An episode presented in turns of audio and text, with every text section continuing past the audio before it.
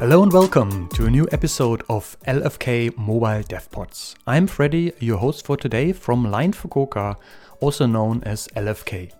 In this podcast, we will talk about technologies and practices of Line Fukuoka's mobile engineering teams and the latest technology of iOS and Android development. Besides, we will also focus on the engineers' work and life in Fukuoka. Our episodes are in Japanese or English, so feel free to choose the one you like. Please enjoy!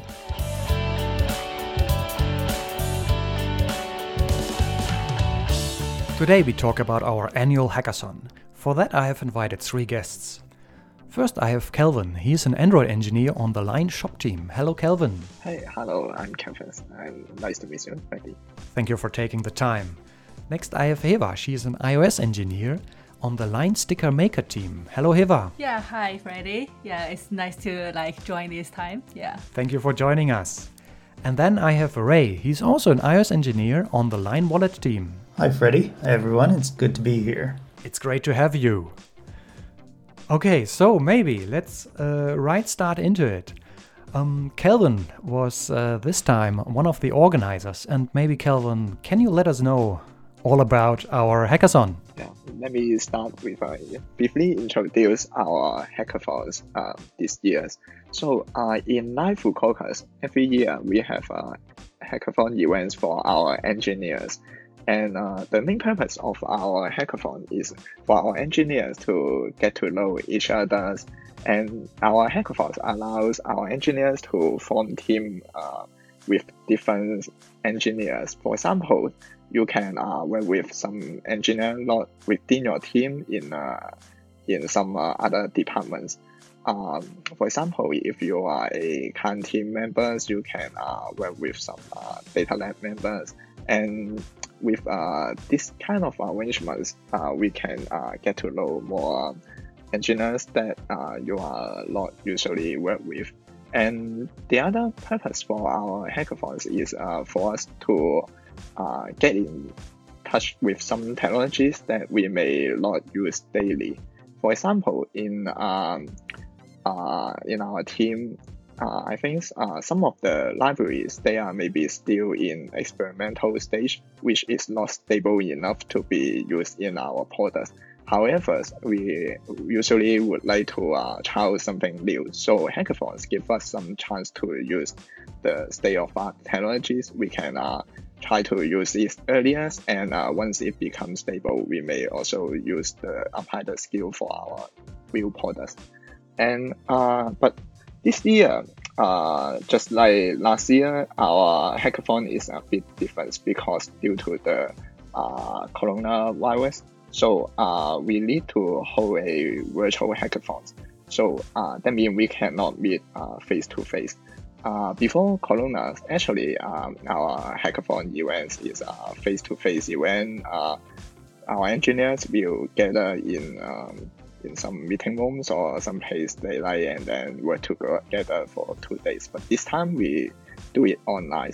So one of the challenge is uh, how we can still maintain the um, maintain the spirit so that uh, everyone can feel that they get together. And this year we tried to use uh, some product like spatial chats, which uh, allow us to uh, walk freely in the virtual space and uh, talk with different engineers in the in in that room. So uh, have a more sense of feelings that uh, we are getting together. So um, okay, cool. Yeah. Wow. Uh, you already described in uh, in very detail. I don't have much to add. Um, but you mentioned like we're using a spatial. Um, for uh, what specific purpose? Maybe you can get us, uh, walk us through um, maybe the preparations uh, before the hackathon actually started. Uh, okay, sure. Uh, for our hackathons, actually, um, we have uh, is a uh, for the main events we have uh, two uh, full days events for our engineers to focus on the projects they interested in. Uh, but before uh, the actual event start, actually, we also have some uh, pitching and brainstorm sessions.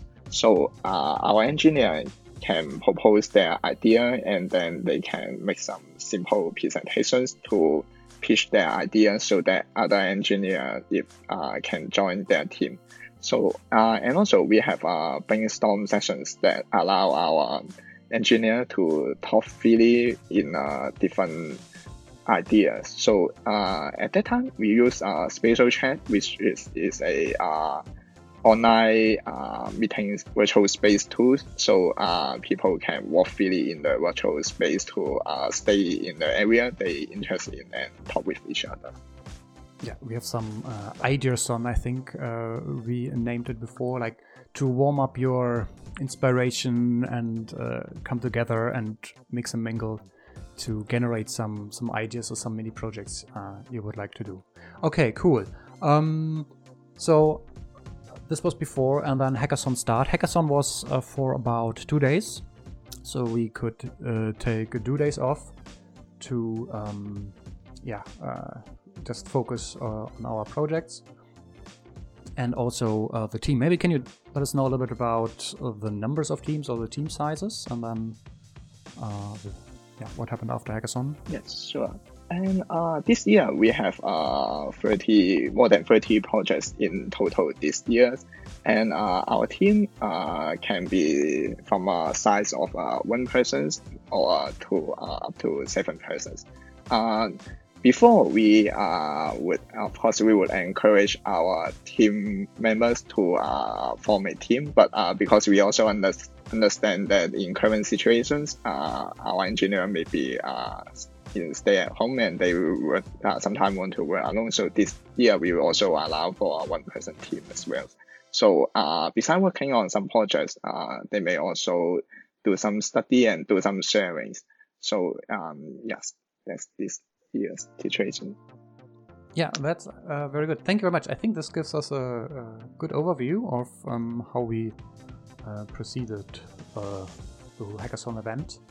Um, yeah, do we have anything else to add? Did we forget something? Yeah, and uh, I think uh, besides uh, the two-day uh, focus working on your projects, and uh, one of the uh, big events of our hackathon is the presentation day. Um, in uh, this year, we allow different form of deliver deliverable. Uh, of course, we have a presentation day, so uh, the teams can present their projects, and also they can choose to write a blog to describe their product or the things they they learn, or even uh, like what you here now, you can make a podcast to share your projects with others. Right, right. So yeah, we have different uh, ways to present uh, your experience, your work. Okay, yeah, speaking of, um, maybe we can uh, talk a little bit about the projects uh, we did. So maybe let's start with uh, Heva. Um, would you like to let us a little bit know about your um, project that you were working on? Yeah, sure. Of course, like uh, my project is called the Pet Map. So my team has uh, three members, uh, including me. And uh, the like the initial idea, like why we want to build this, is because like uh, I felt, I personally felt it's very difficult to find some pet-friendly hotels and places, and there are only a few web lists to list them and uh, like like you have to search them one by one to check like uh, what the details in the Google map. So it feels very hard and I'd like to have some map to list all of this information and to like maybe some pet lovers can use this to like find some places for them. Yeah, so this is my initial idea. Yeah. Very cool. Nice. So um, how did you realize this? Well, actually, it's because like I have uh, like uh, a pet. Um, I mean, my I have my puppy dog like uh, one year ago, and uh, once like she's like grow up, and uh, I need to take her. I want to take her to travel some places, and I found like there's some issues here. Like I feel it's very hard to collect this information, and in Japan, is uh, sometimes it's very hard to know like uh, like which periods is a hot period, the prices, and also some places allow the petty and some places not allow. Yeah. So I think like every time I search them and uh, then I forgot them and then I search them again. so I, I hope I have some map to record it. Yes. Oh yeah, I can imagine that is a typical problem. So um, I wonder, like, how did you, uh, um, how did you organize uh, the team? Did uh, everybody worked on something specific, or did you, um, I don't know, tried out something new, or was this uh, a web app or an iPhone app, or yeah, uh, it's a very nice question. So actually, uh, like since we plan to do it, and uh, actually we need to. So uh, we first like uh, we define some categories there. Like we define like we might want to search some places, for example, the Japanese temple and or some like shopping malls or restaurant and hotels. And once we decided, and for each category, like we have three person, so it's almost like one person is take charge of one category and crawling some data and uh, handling that data set. And then, uh, like this is the first day, and uh, the the second day we will like try to unify, like combine this data together and try to like processing it and import it to our map. Yeah. Wow, very cool. Um, what was the most fun uh, thing about it? Well, the fun things is actually the result is like we feel it feels oh like oh it's like it's, it's done. But actually, uh, of course, uh, inside it we also find some challenge there. Like for example, uh, like we notice uh, some website actually they are not really they are not well designed. Some uh, CSS data is really hard to web crawling and uh, like from this we know like uh, as an engineer if next time we design a website we will definitely not do this. Yeah. So yeah so like uh, so so like this one and another is challenge is about the data processing. So uh, actually at the first we thought that maybe the raw data can works well with the google map but actually it's not some data is not like uh, Google Map cannot uh, like identify them, so we have to manually like process this data. But hope luckily it's not too much that data, so we can handle it very soon. Yeah, but it's also one challenge there. Yes. And another one is kind of like uh, some technical things. Is like uh, there are some limitation of the Google Map. Like uh, it's some, uh, for example, like it has some 1,000 uh, data uh, limitation for each map. So since we have uh, like we have a large places list, we have to separate it into uh, three maps. Yeah. So so far it works well, but if uh, but if we plan to extend our data, maybe we need to also plan to like split some more maps there. Yeah. I see when it uh, leaves the stage of a minimal viable product. Yeah. Okay.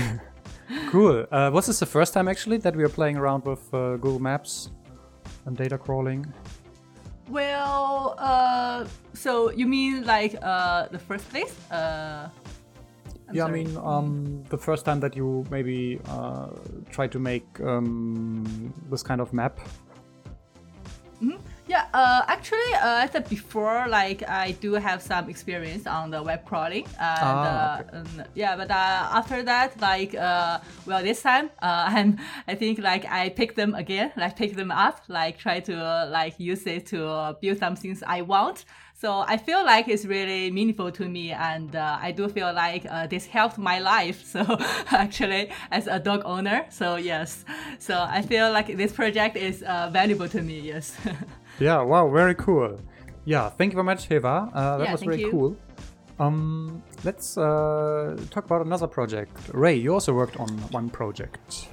Yeah, for this hackathon, uh, since I was in Taipei, my hometown, and working remotely from home at the time, I did a single person project. And the reason uh, for that is I wanted to work on some hardware IoT stuff, and it would be a li- little difficult to coordinate remotely. So um, I heard a lot about Node MCU, that it's really affordable and it has built in Wi Fi, and uh, some of them have Bluetooth. And you just power it via a micro USB connection that can also transmit data. And you can load Lua scripts to run on it, or you can use the Arduino IDE and write C programs for it. So I hooked it up to an accelerometer and gyroscope module that measures acceleration and rotation. So you attach that to a stick, and then I built a, uh TCP server on the uh, Node MCU that sends the motion data to any client that connects with it over my home Wi Fi network. So it's a bit funny how we usually think of endpoint devices as the client and big desktop PCs or server racks as the server. But in the IoT world, it's often done the other way around. The uh, endpoint device is probably easier to implement as a server. And um, this whole setup is connected to a uh, Mac prototype app that reads the motion data and classifies a person's movements into command gestures.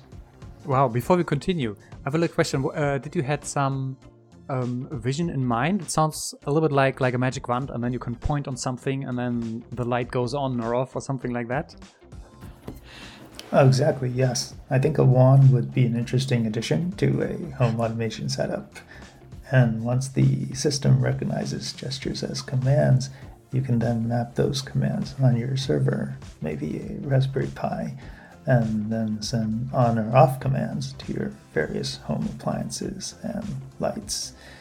Um, I sort of wanted to explore how using a wand to control your home would look like and how a simple machine learning system might be applied to make it natural and easy to use. I think machine learning is really good for small applications like this and will definitely be used much more often than it currently is. For instance, uh, gesture detection and classification is definitely something that machine learning should be very good at, as I understand it. Well, very cool. But you didn't stop there. This is just the, the first half. Um, you're reading out the data and then you uh, try to train uh, your own model with it, right? Uh, yeah, another goal of this project was to try out some simple model creation and training. Uh, Apple provides an activity classifier model that can closely classify gestures a person makes using acceleration and rotation data, and you define the gestures that are classified. They had a talk during WWDC a few years ago that used the Apple Watch's sensors to classify different frisbee throwing moves. Yeah, that was a fun session. And uh, so you just record the motion data of yourself doing the gestures many, many times and save the data files into different folders where an easy to use tool called CreateML can automatically generate a model and measure how good your model is. And instead of the Apple Watch, I fed the model with my own data generated from the wand. And once the model was finished, I imported it into a Mac app I wrote that does the gesture classification in real time. And for the next step, I definitely try running it on a server and hooking it up with uh, some of my Bluetooth or Wi Fi enabled home appliances or maybe even infrared. You know, you could hook up another Node MCU model module and control it from there. Yeah, I mean, it was already quite a lot for for two days. Uh, like, um, we had a look at at uh, your uh, project a little bit closer in one of our learning sessions, and I was uh, quite impressed. It was looked very very cool. Um, but uh, were there any challenges? Something did it work in the end? Well, for one, I rediscovered the point that when things go wrong, always check the cable first. I had some micro USB cables that just didn't pass the data reliably, and that caused some confusion. And uh, the final integration with the machine learning model, um, well, the training for each gesture seemed okay, but the verification results weren't as good as it could have been. I didn't take the time to record enough data samples to really get a good model. Okay, I see. So more training was needed, but. Uh... Yeah, exactly. So Apple recommends generally 100 samples or more for each category of gestures uh, for classification, and I just recorded around 20 or so each. Also, uh, since it's working with a stream of data instead of classifying data batch by batch, for instance, like images, you can maybe take each frame, classify them, and you're done. Um, you have to read the motion data continuously in windows of time. So I think I didn't integrate my model correctly in the final app, so it had trouble correctly identifying each gesture as well, unfortunately. I ran out of time while I was still debugging and investigating the problem. So, yeah. oh, I see. Wow. Um, okay, what was uh, if you if you look back on this project, what was uh, the fun part or the the, the yeah, it was definitely a lot of fun for me uh, exploring the Arduino IDE and the general IoT ecosystem. Uh, they have a lot of great example code from for everything from HTTP to TCP servers, um, how to handle Wi-Fi and read sensors. So you can do a lot of very cool projects with that. Um, I worked with microcontrollers a bit back in university, and it's really amazing how nice everything is these days. Very powerful and uh, easy at the same time. So it was a nice opportunity to have a couple full days to hack and learn about stuff that I don't use in day to day work. So even though I was a one person team, it was still quite a lot of fun uh, hooking things up on breadboards, uh, figuring out how to make things work. And um, yeah, I also really um, enjoyed sharing with everyone at the end of the hackathon as well. Yes, thank you very much for giving us a peek into your project. And then, uh, Kelvin, you also did a project. Can you walk us through what you did? Yes, sure. Uh, this year, uh, we formed a team of four members, and uh, what we did is a emoji art printers. So simply speaking, it's uh, a applications that allow users to draw a picture with emojis. Yeah, that's what we do this year. Okay, cool. Um, so if you look back, what was a was a fun part for mm. everyone or for yourself? Yeah, I think uh, as mentioned before, uh, we are de- developing our app from uh, scratch. So I think the interesting part uh, for the project is that um, uh, this, uh, for me this time uh, we can also uh, try to do some design work and uh, this time, uh, I'm also trying to use uh, Figma to design the user interface. Yeah. So I think uh, it's uh, interesting for us to uh, not just coding for some time, and we also can get in touch on other duty to maybe experiments a bit about their difficulties, and then we can understand more maybe the different point of view from designer and developers. I think is uh, one of the fun part of uh, this project. Okay, thank you very much. I think um, this gave a nice uh, overview of also the variety of different projects we had. Like we had people who worked uh, on a single project, and also uh, who worked on a bigger team, and also maybe something that is not uh, directly related to what you do in every day, something totally different.